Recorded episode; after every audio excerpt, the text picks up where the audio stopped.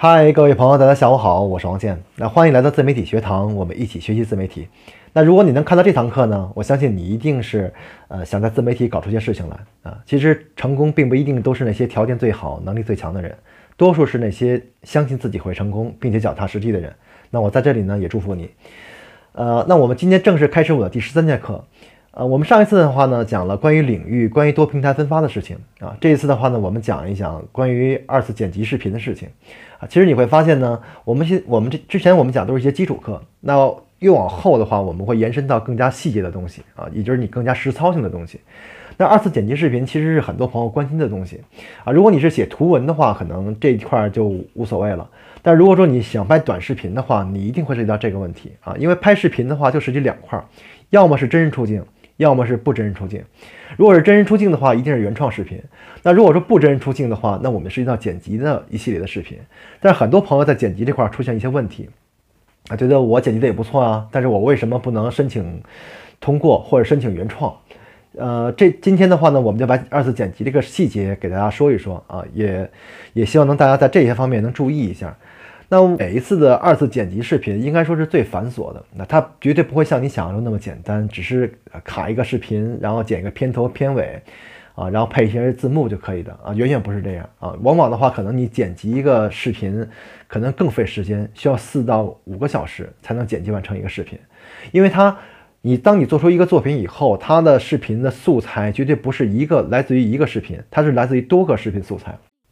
可能这一个视频，我们之前还还给大家说过，可能取十秒以上啊。其实呢，现在每个平台审核的越来越严，尽量是控制在十秒以下啊，三五秒左右可能会好一点啊。因为你的话呢，如果这个视频取的时间过长了的话，啊，就会容易被重平台认为是重复的视频，或者说是抄袭的视频啊。每一个视频我们取五秒到十秒之间啊，然后我们取多个视频放在一起。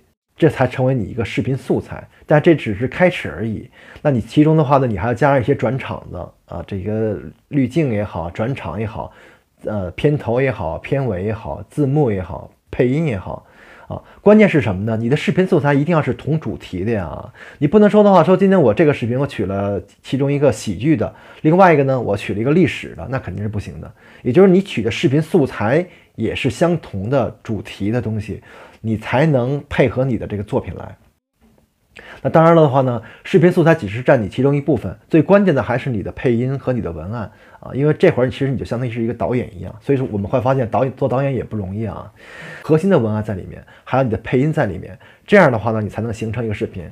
那如果说你之前你的二级次剪辑视频没有过原创的话，那可能就是你的视频素材，呃，也许的话呢取的过少啊，或者说是什么呢？不配合主题。或者说你是你没有相相应的加上一些片头、片尾、字幕啊等一系列东西的话呢，我们从这方面找一找原因啊。如果说你把这方面都补齐了的话，二次剪辑肯定是没有问题的。二次剪辑也是算原创的呀，这是没有问题的，因为不可能那么多人都去真人出镜的。那比如说做游戏视频，那就不可能真人出镜，对吧？啊，历史视频的话也是如此。但如果说能在你的剪辑视频里面能加上一个。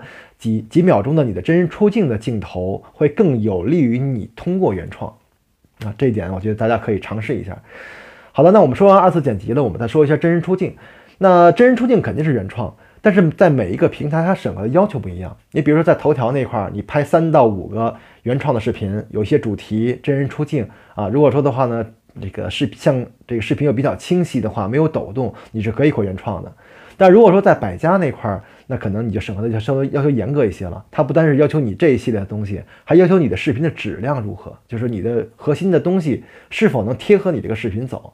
所以有的时候可能我们拍了一些真人出镜视频，但是在百家没有过，在头条过了，那可能就是每个平台的审核机制是不一样的。所以尽量把我们的视频做的精美一点啊，尽量做的是什么呢？呃呃，我觉得有有有有主题一些。其实我们对待我们每一个对待我们每一个作品，我们都要用心一些啊，因为啊，这是对我们负责，也是对我们的观众负责。呃，很多朋友给我留言啊，问我一些问题啊，我但是我也建议大家的话呢，把我们之前的视频翻看一下，在那里都能找到啊。那在这里呢，也也是感谢大家的支持啊。如果你喜欢这个视频的话啊，也欢迎点赞转发，因为你的支持就是我前进的动力。我们下次再会。